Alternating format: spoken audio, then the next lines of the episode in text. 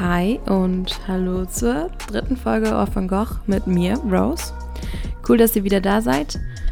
Ähm, ich hoffe, euch geht's gut und ihr hattet alle schöne Ostern. Ich war über Ostern bei meiner Familie, hm, habe ja auch vorher noch meine Couch bekommen. Auf Umwegen, aber das ist eine andere Story. Ähm, heute geht es dafür um quasi den Namensgeber von diesem Podcast. Ich weiß nicht, ob ihr euch schon mal mit äh, dem Herren auseinandergesetzt habt. Wenn nicht, umso besser. Dann machen wir das jetzt mal ein bisschen. Und zwar baue ich das auf so ein bisschen wie in so einem Referat in der Schule damals. Ähm, ich stelle quasi erstmal so ein paar Grundfakten vor und gebe dann eben meinen Senf dazu. Äh, ich glaube, ich habe noch gar nicht gesagt, um wen es eigentlich geht. Ah egal, ihr seht es ja eh im Titel. Ähm, es geht heute um Vincent van Gogh. Ähm, und bevor ich jetzt gleich damit anfange, ähm, hier mal die Facts auf den Tisch zu hauen, ähm, möchte ich eine Filmempfehlung aussprechen. Ist keine Werbung und so weiter. Ähm, wenn ihr euch dafür interessiert, dann schaut euch unbedingt den Film Loving Vincent an.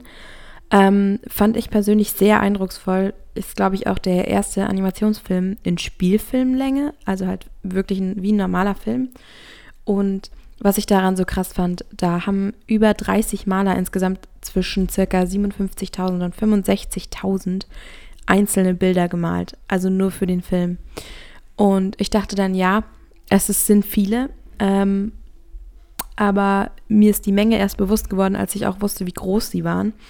Und dann habe ich äh, recherchiert. Und die Originalbilder, die für den Film benutzt worden sind, sind 1 Meter auf 60 Zentimeter, also keineswegs klein. Ähm, ihr könnt euch, glaube ich, vorstellen, wie lange das gedauert hat. Wenn, wenn nicht, ich kann euch auch sagen, ähm, für den Dreharbeit, es steht zumindest im Internet, haben sie sechs Jahre gebraucht und knapp 5 Millionen US-Dollar. Es ist schon krass, aber lohnt sich auf jeden Fall, den anzuschauen. Ähm, das ist ein Film, den man noch nicht so gesehen hat, finde ich persönlich. Gut, und äh, nachdem ich jetzt fertig bin mit der Filmempfehlung, fangen wir auch schon an. Und wo fange ich an, ist die Frage. Ähm, also, Vincent van Gogh ist in den Niederlanden geboren und ist quasi einer der Begründer der modernen Malerei. Ich würde persönlich seinen Malstil, wie viele andere, glaube ich, auch zum späten Impressionismus zuteilen. Ähm, wer jetzt nichts mit Kunst oder so am Hut hat, ähm, Impressionismus, also Impressio ist, bedeutet Eindruck und im Impressionismus geht es genau darum, also es geht nicht mehr darum, was realistisch darzustellen und nicht darum, das zu malen, was man direkt sieht, sondern Eindrücke und Gefühle einzufangen und die Stimmung quasi in Bildern wiederzugeben. Das war damals vor allem jetzt in den Anfängen, war es nicht so gut gesehen. Ich meine, wir sind jetzt ähm, mit Van Gogh schon im sehr späten Impressionismus, wenn überhaupt sozusagen. Ähm, das war natürlich damals allgemein diese Stilrichtung nicht so gern gesehen, einfach weil man das zeigen wollte, das eigentlich das Idealisierte zeigen wollte, so wie man es sich gewünscht hat. Deswegen ist es auch ähm, nicht untypisch, dass er so gut wie keine Bilder verkauft hat und die erst quasi Gewinn gemacht haben oder erst wirklich den Wert gewonnen haben, den sie jetzt haben, als er tot war. Ähm, ist leider mit vielen Künstlern da so, das finde ich super traurig, aber ähm, man kann es nicht ändern. Sobald was nicht mehr existiert, gewinnt es irgendwie an einem riesigen Wert. Vor allem was Kunstsachen angeht, habe ich so das Gefühl. Ich denke, das ist auch bei Autoren so und bei allen anderen kreativen Berufen oder kreativen Dingen.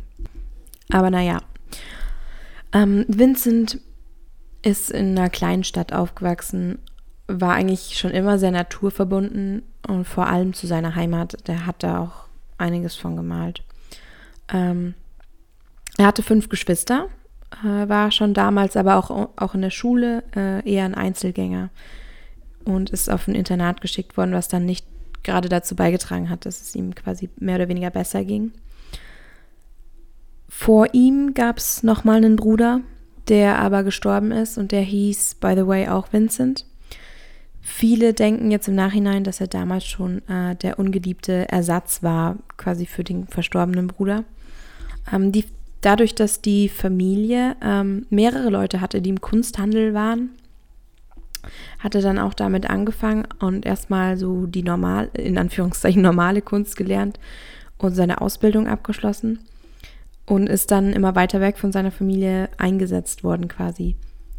Ähm, dadurch, dass er so weit weg von allen war, hat er sich irgendwie schon immer einsam gefühlt und alleine.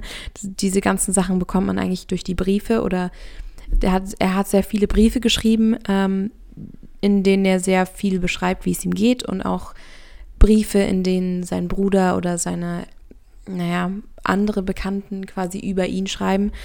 Eigentlich nur dadurch sind die meisten Sachen bekannt von seinem Leben, würde ich sagen.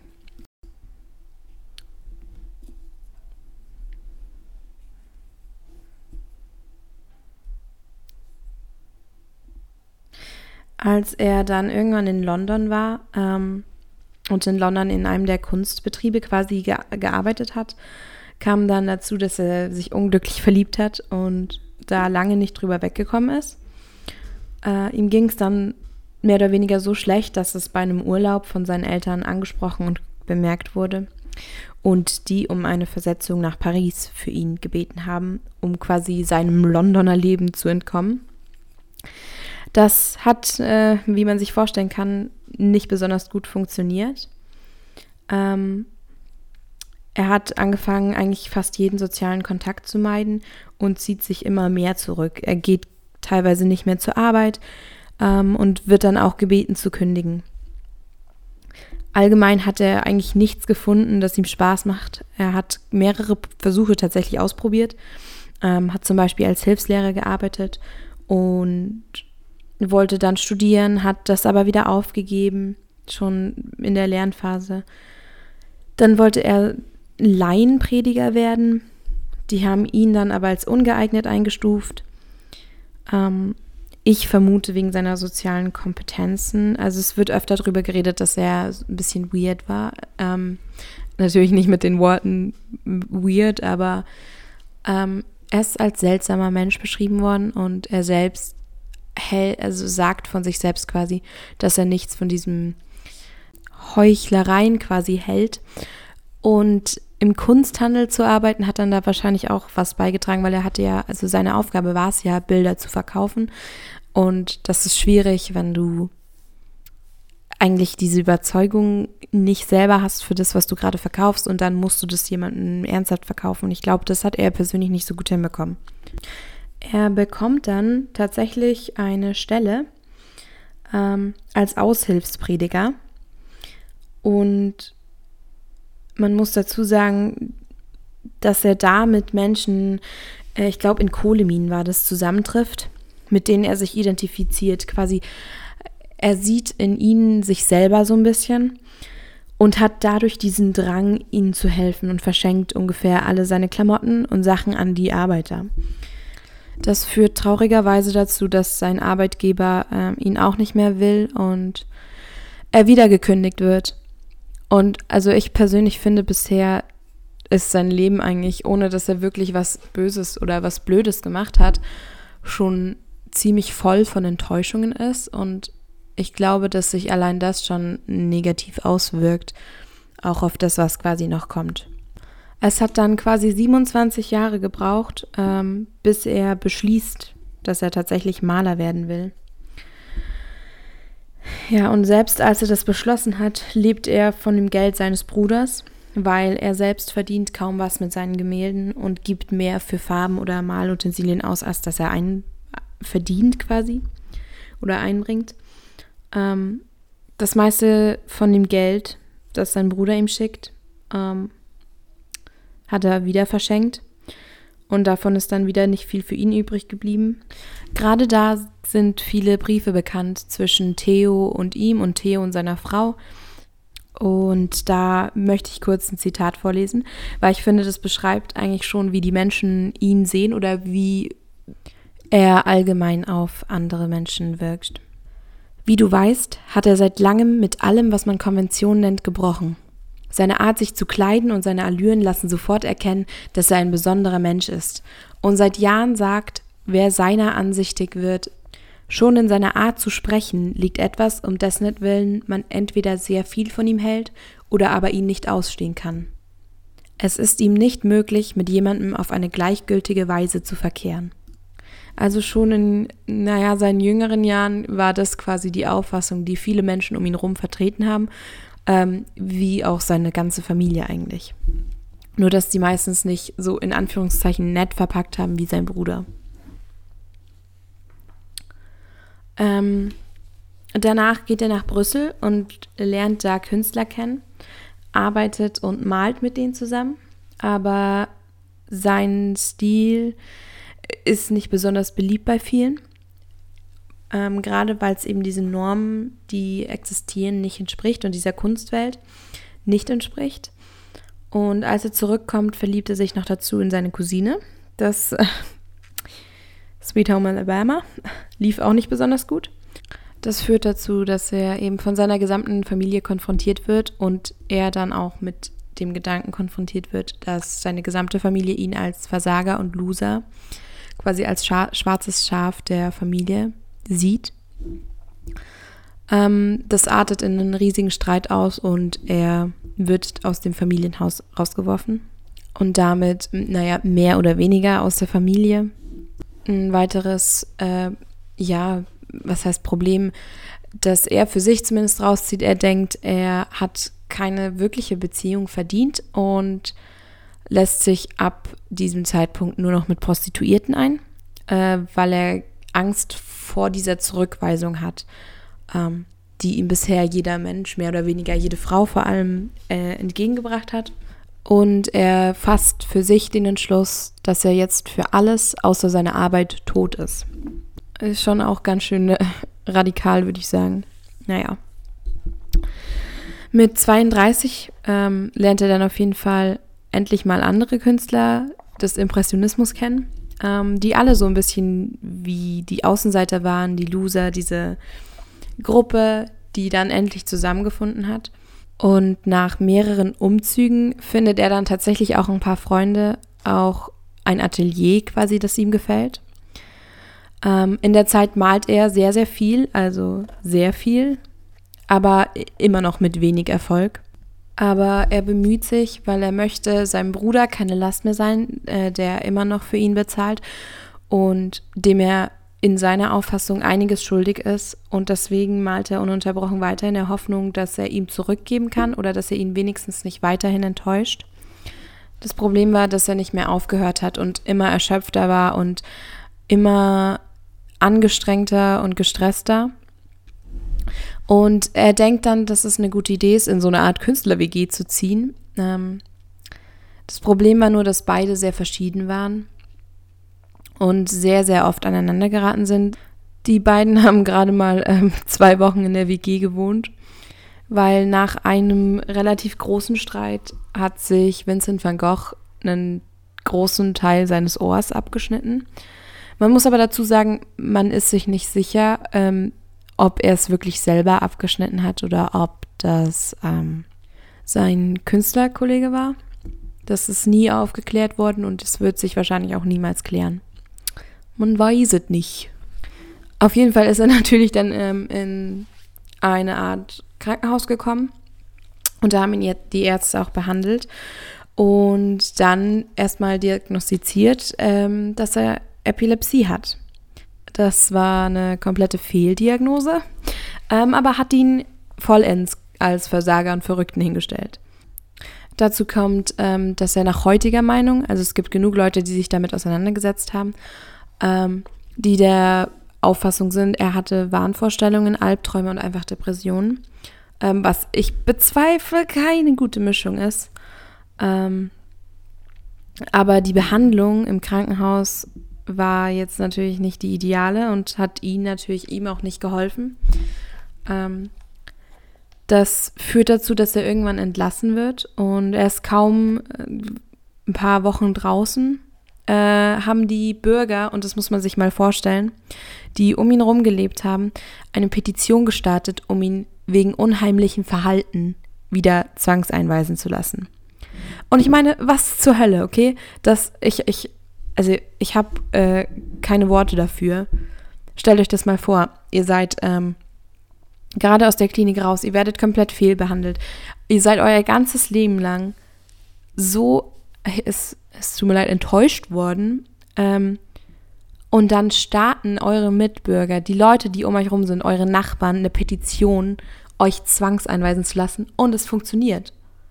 Und niemand stellt, also ich meine, es sind andere Zeiten gewesen, das ist klar.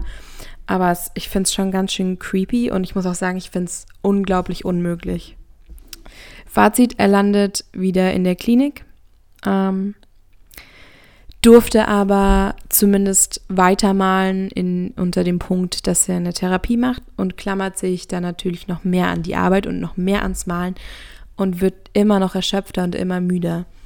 Ähm, mit den anderen Leuten in der Klinik will er nichts zu tun haben und vereinsamt noch mehr. Alles, was halt noch zählt, sind seine Bilder. Und nach einem seiner Anfälle schluckt er dann auch in der Klinik giftige Farben und verlässt das Haus seit Ewigkeiten nicht. Ähm, es wird spekuliert, ob es tatsächlich ein Mordversuch war oder ein Selbstmordversuch war. Ich persönlich würde sagen, nein. Ich glaube eigentlich nicht, dass er versucht hat, sich umzubringen, indem er Farben ist. Ich denke, es war vielleicht eine irgendwie eine Halluzination, die er hatte oder sowas in die Richtung, glaube ich schon eher, als ähm, dass er wirklich versucht hat, sich umzubringen. Ähm, als er nach längerer Zeit dann tatsächlich mal wieder entlassen wird, hat er tatsächlich mal Erfolg mit seinen Bildern und hat eine eigene Ausstellung, die ihn aber nicht glücklich gemacht hat, weil er so eine unglaubliche Angst davor hatte, diesen Erfolg zu haben und diese, diese Aufmerksamkeit zu bekommen. Ich meine, klar, er war es überhaupt nicht gew gewohnt und ähm, für ihn war das gruselig und anstrengend.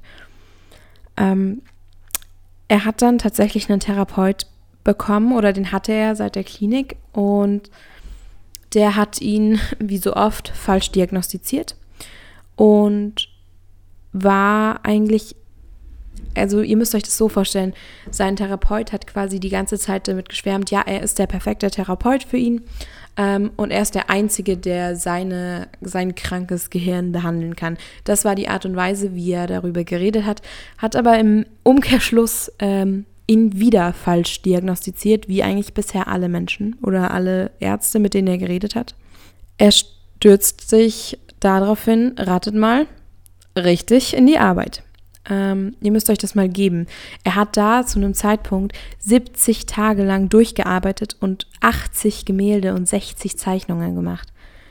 Ey, das ist so viel. Ich weiß noch, ähm, als ich mich beworben habe, musste ich 40 Bilder abgeben und das war viel für mich. Ähm, und dafür habe ich ein halbes Jahr gebraucht, mindestens. Und er macht in 70 Tagen 80 Gemälde und 60 Zeichnungen. Also das kriege ich nicht in meinen Kopf. Das ist Genius. Einfach nur insane. Es äh, vergeht wieder einige Zeit, ähm, die er voll gemalt hat quasi. Ähm, aber nachdem sein Bruder jetzt einen Sohn hat, ähm, hatte er Angst, die einzige Person zu verlieren, dem er etwas, dem er irgendwas bedeutet quasi. Und noch dazu wollte er ihm nicht weiter zur Last fallen. Das äh, endet damit, dass er sich traurigerweise selbst in die Brust schießt. Und die Ärzte verzichten darauf, die Kugel zu entfernen. Und Vincent van Gogh stirbt. Ob er wirklich an dem Schuss gestorben ist, kann man nicht mehr genau sagen.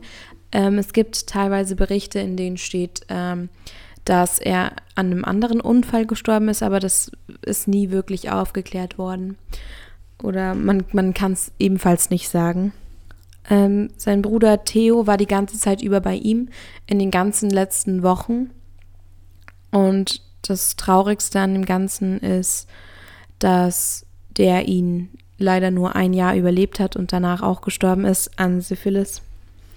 War damals halt einfach eine andere Zeit, da ist das passiert. Aber es ist schon ziemlich, also ich finde es ziemlich tragisch. Ja, und ähm, puh, das war eigentlich schon die Geschichte. Ich weiß, es nimmt immer, also es hat so ein rapides Ende, weil es einfach dann und aus, vorbei.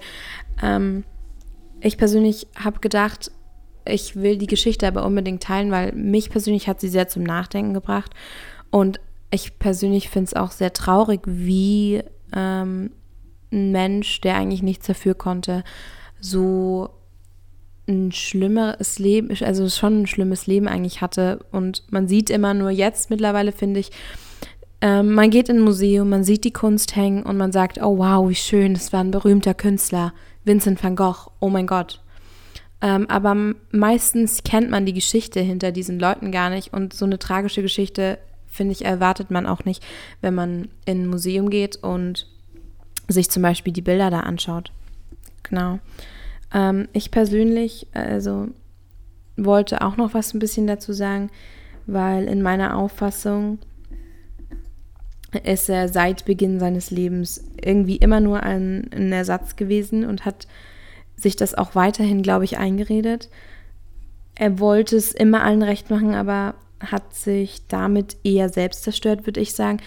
Ich denke, er hat sich selbst und die anderen, die um ihn rum waren, haben ihm die Möglichkeit zu genommen, sich individuell auszuleben oder er selbst zu sein. Und ich denke, dass er deswegen seine Kunst so sehr verfolgt hat, auch weil das ein Ventil für ihn war und weil das die einzige Art war, die er gesehen hat, ähm, um sich selbst ausdrücken zu können und um anderen zu zeigen, wer er eigentlich ist in gewisser Weise und vielleicht auch sogar, um seine eigenen Gefühle zu verarbeiten. Weil gerade das ist ja was, ähm, was den Impressionismus eben beschreibt, diese Eindrücke und Gefühle zu verarbeiten. Und ich denke, das ist ein wichtiger Punkt, warum er überhaupt damit angefangen hat. Ähm, er wollte diese Freiheit und diese Gefühle in seine Bilder stecken. Und ich finde, das hat er persönlich gut geschafft. Für mich ist er ein genialer Maler und ein sehr fehlverstandene Person für die damaligen Verhältnisse, ähm, der man hätte oder dem man hätte helfen können, wenn es die Möglichkeiten dazu gegeben hätte. Zum Beispiel die medizinische Versorgung oder auch das Wissen von heute hätte ihm natürlich geholfen. Und dann gibt es da die andere Seite, auf, naja, bei der ich denke, wenn er nicht durch diese Sachen gegangen wäre, wenn er nicht dieses ganze Zeug erlebt hätte, wer weiß, ob seine Bilder dann dieselbe Ausdrucksstärke hätten und dieselbe Art und dieses selbe Gefühl auslösen würden. Ähm, das kann man natürlich nicht sagen. Ich, ich bin mir auch nicht sicher. Ich finde, es hat immer so zwei Seiten, die man vielleicht beobachten muss. Und ja, es ist, ich glaube, es ist schwierig, da so ein Fazit zu ziehen, mehr oder weniger. Trotzdem denke ich, wenn er, wenn er wüsste, was heutzutage für Unmengen an Geldern oder für Unmengen an keine Ahnung was ähm, gezahlt werden.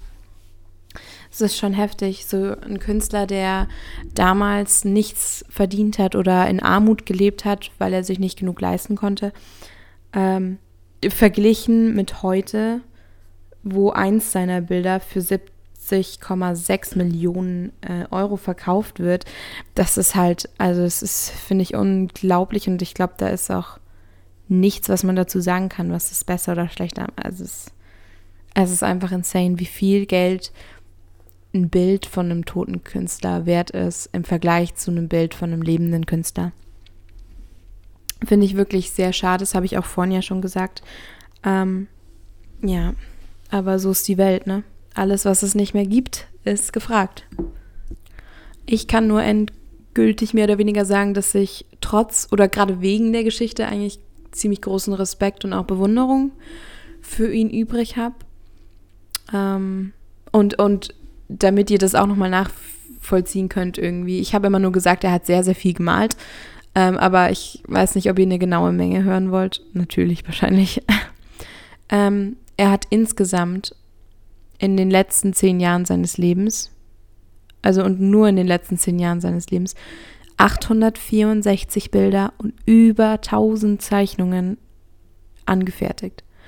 Und da reden wir wirklich nur von den letzten zehn Jahren. Die anderen davor sind nicht mit einbezogen. Und das finde ich schon, also es ist schon, das ist eine Menge, die, uff, die musst du erstmal aufbringen in deinem Leben.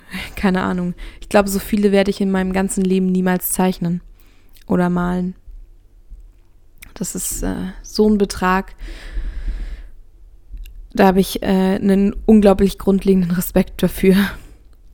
Und das war es jetzt auch von mir. Ich habe irgendwie gedacht, die Folge würde länger dauern, aber wir haben es relativ gut in der Zeit hingekriegt. Wir sind ein bisschen drüber, aber das passt schon. Ähm, für die nächste Zeit habt ihr jetzt erstmal wahrscheinlich wieder genug von mir. Wir sehen uns dann in zwei Wochen. Viel Spaß damit und wir hören uns bald wieder. Habt eine schöne Zeit. Love Rosie. Outtakes, bla bla bla.